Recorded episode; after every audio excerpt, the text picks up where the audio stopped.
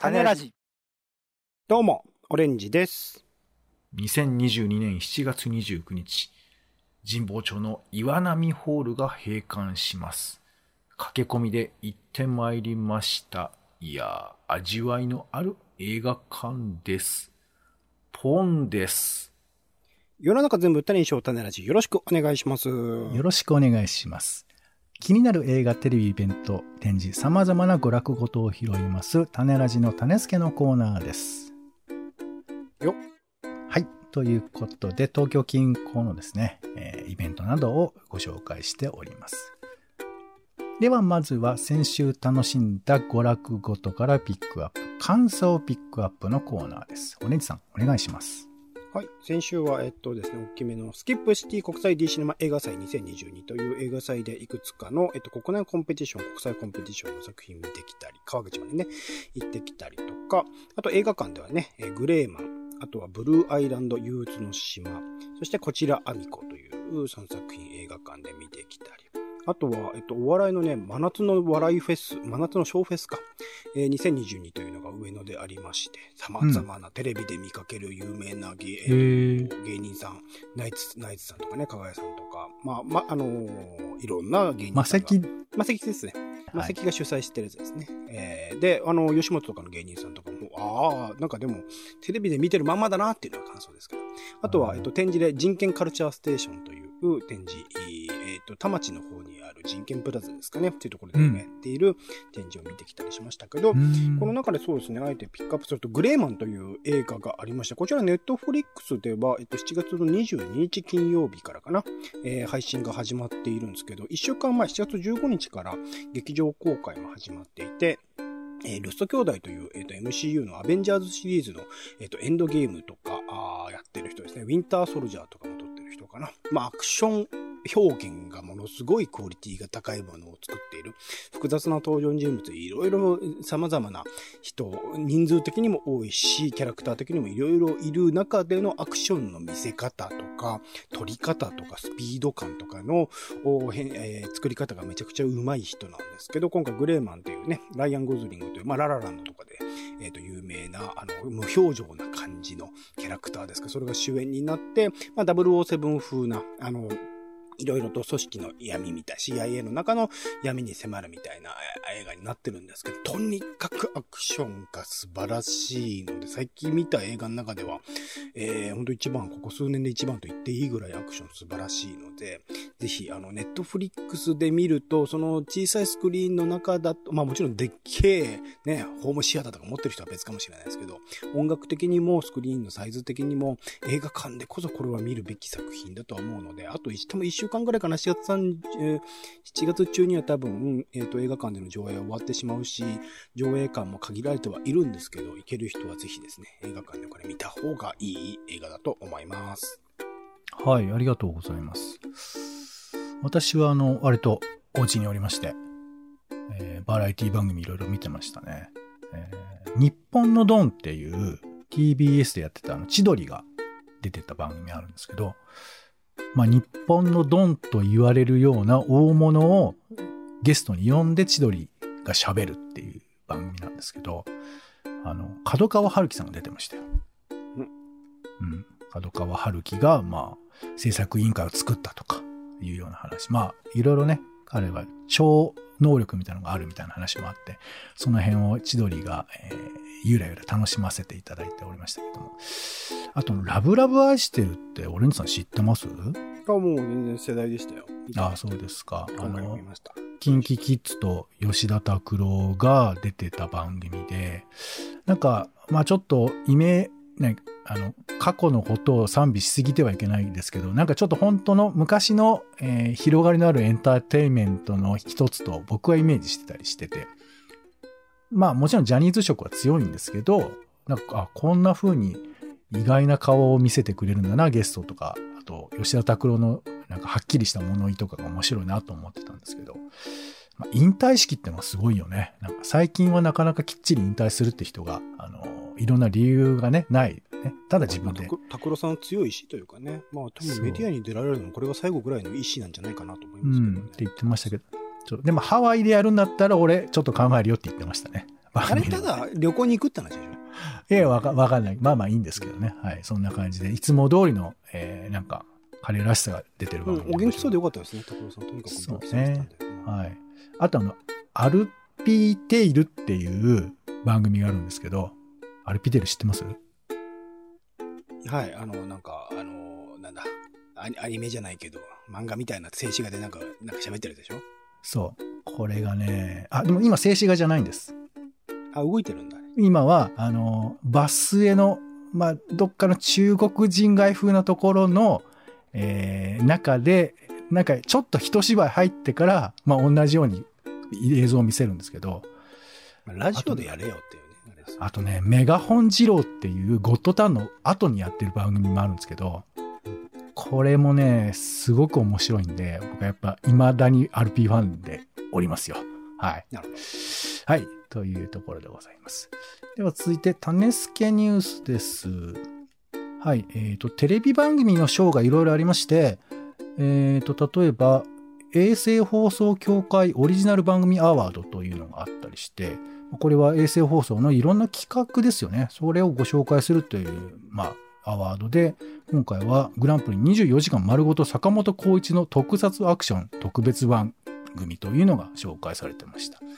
他にも、えー放送文化基金賞とか、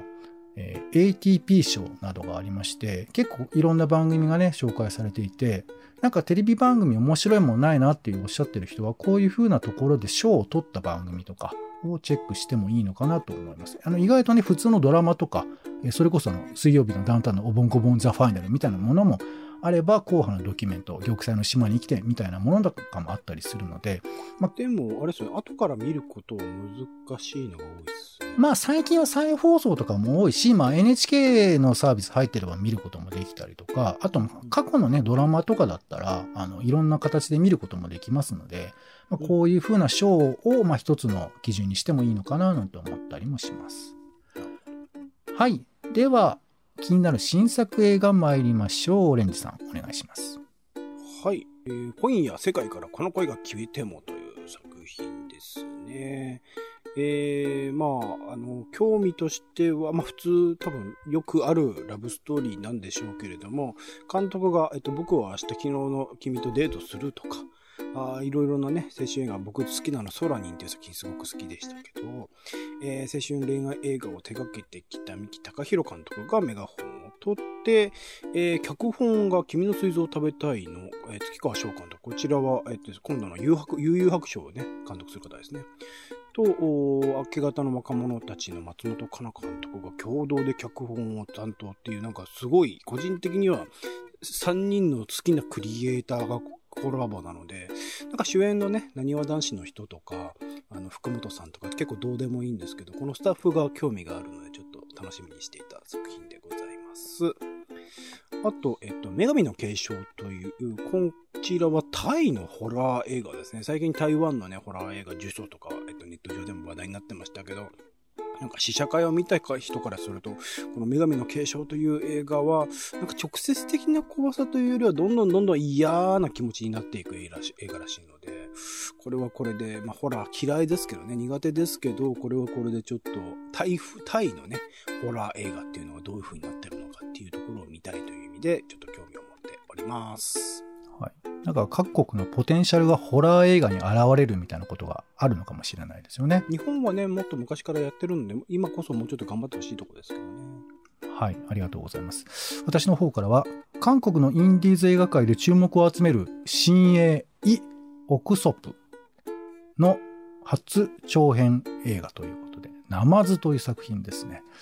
ある女性看護婦の周囲で起こる奇妙な人間関係をポップな映像でブラックユーモアをたっぷりに描いた恋愛群像劇ということで。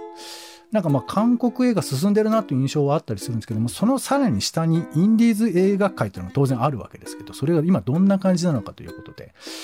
えー気になっております。はい。それ、2018年の映画ですね。はい。もうご覧になってます？僕、これ多分日本で見る方法はなかったんじゃないかな。一応あの、ジョイホーで多分見れるのかもしれないですね。あの、ネットのサービスでね。ジャイホってでもね、1ヶ月とか2ヶ月とかしかやんないんですよ。あそうか。じゃあ今は見れないかもしれないですね。はい。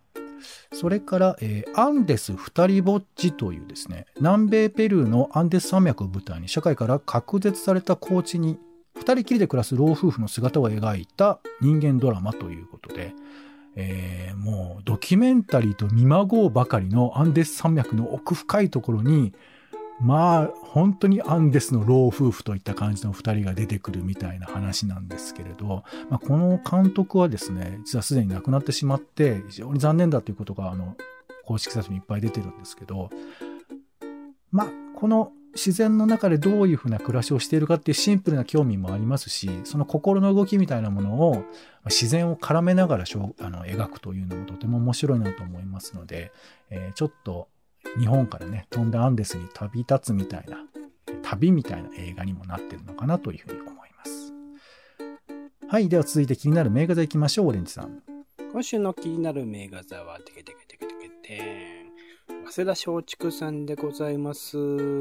浜口竜介監督特集ということでね、もうすでに始まっているものではあります。7月24日から始まっており、7月29日までですね、永遠に君を愛す、不気味なものの肌に触れる偶然と想像をパッション。こちらをま組み合わせる形でね、あと、あグあいいのか、パッションか。そうですね、4作品を組み合わせる形で確実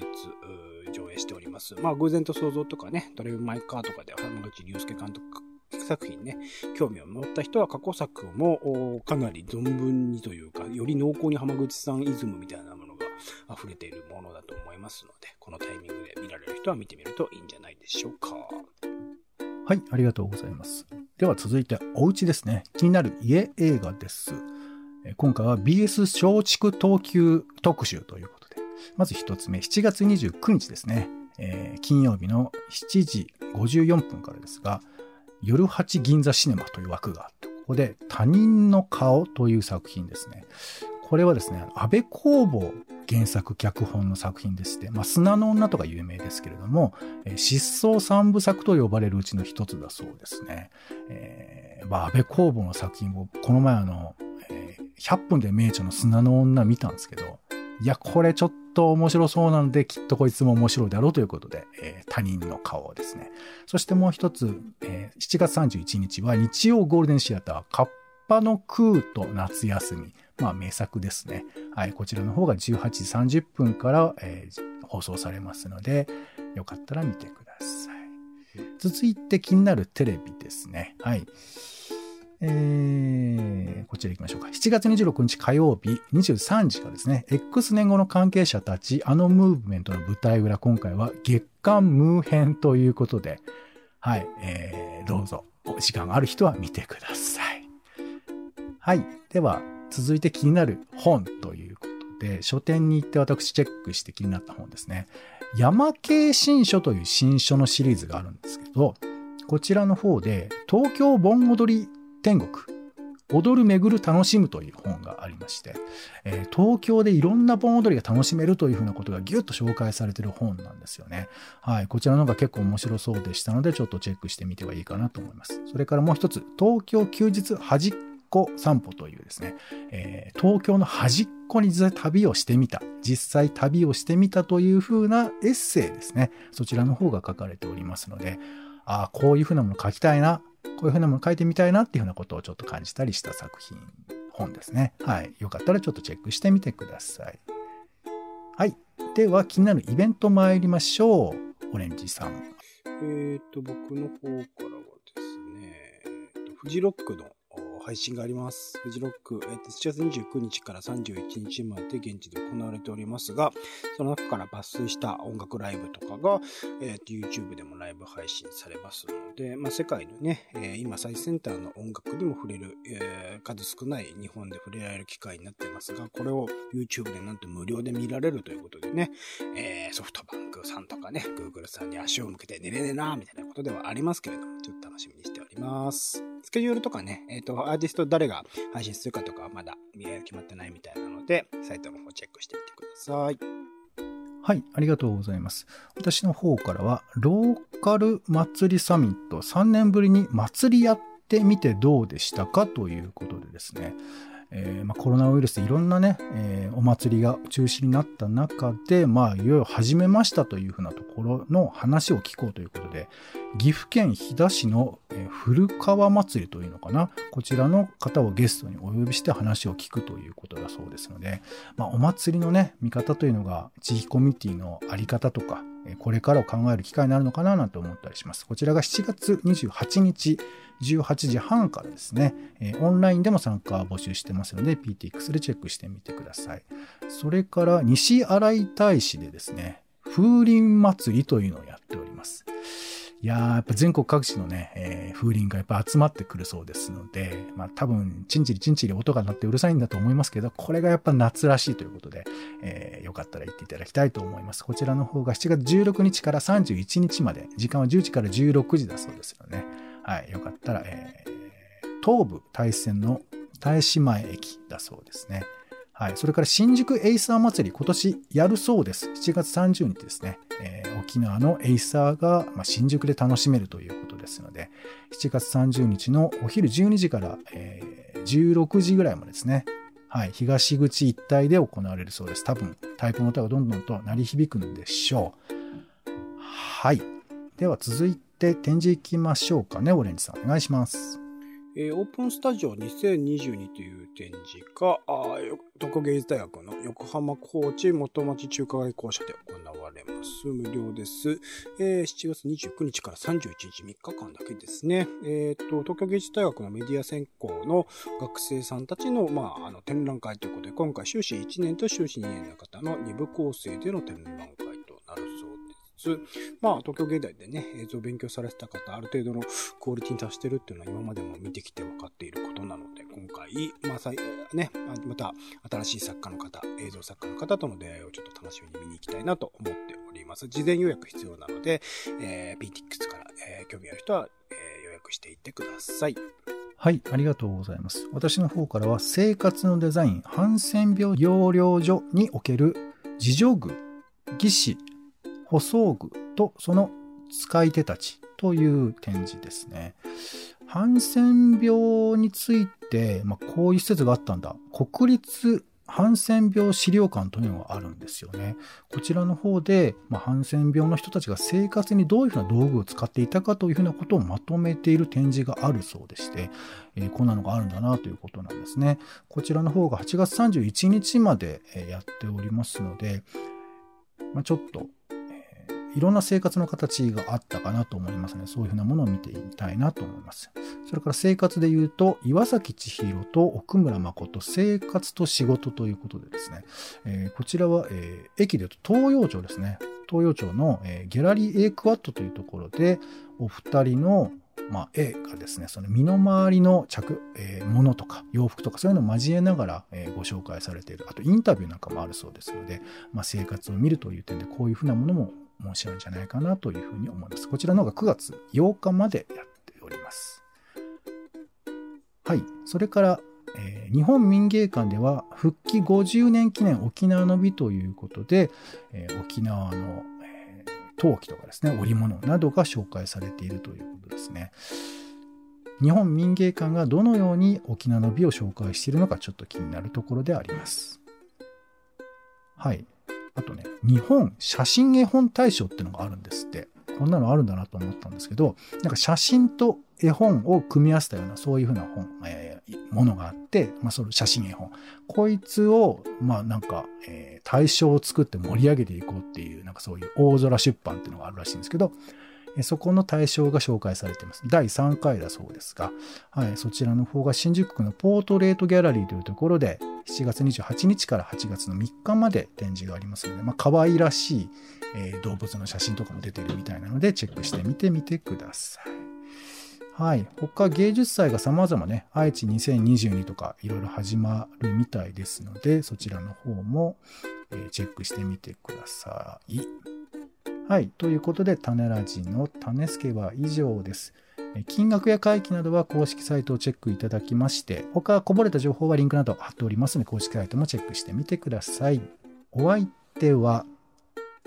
えー、最近映画館に行っておりませんので、ちょっとオレンジさんの紹介してくれたやつを参考に行ってみようかなと思いますが、ホラーは嫌だよ、ポンと、オレンジでした。種ラジ、また。